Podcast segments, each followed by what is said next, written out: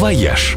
Идеи для вашего отпуска с главным редактором National Geographic Traveler Ольгой Яковиной.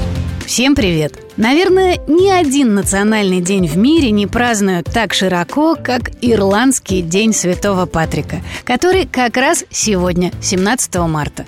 И по такому случаю едва ли не весь мир на один день становится зеленым. В Чикаго, например, протекающую через город реку красят в ярко-зеленый цвет.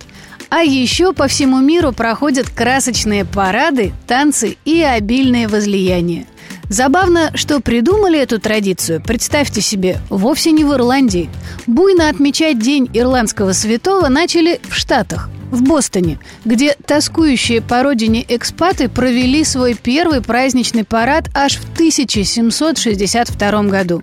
В Дублине же начали проводить парады лишь 300 лет спустя. Изначально цветом святого Патрика был вовсе не зеленый, а синий.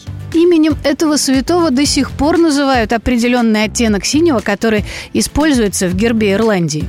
Синий перелинял в зеленый только к XIX веку, когда началась борьба за независимость страны. Этот цвет использовали восставшие солдаты, чтобы выделяться из толпы.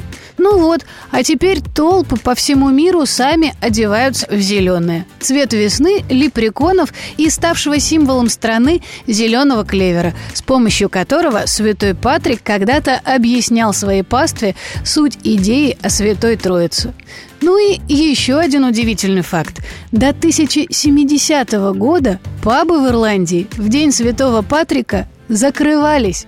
Закон запрещал им работать в религиозные праздники, а 17 марта считался именно таким.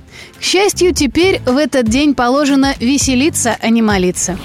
«Вояж» – радио 7 на семи холмах –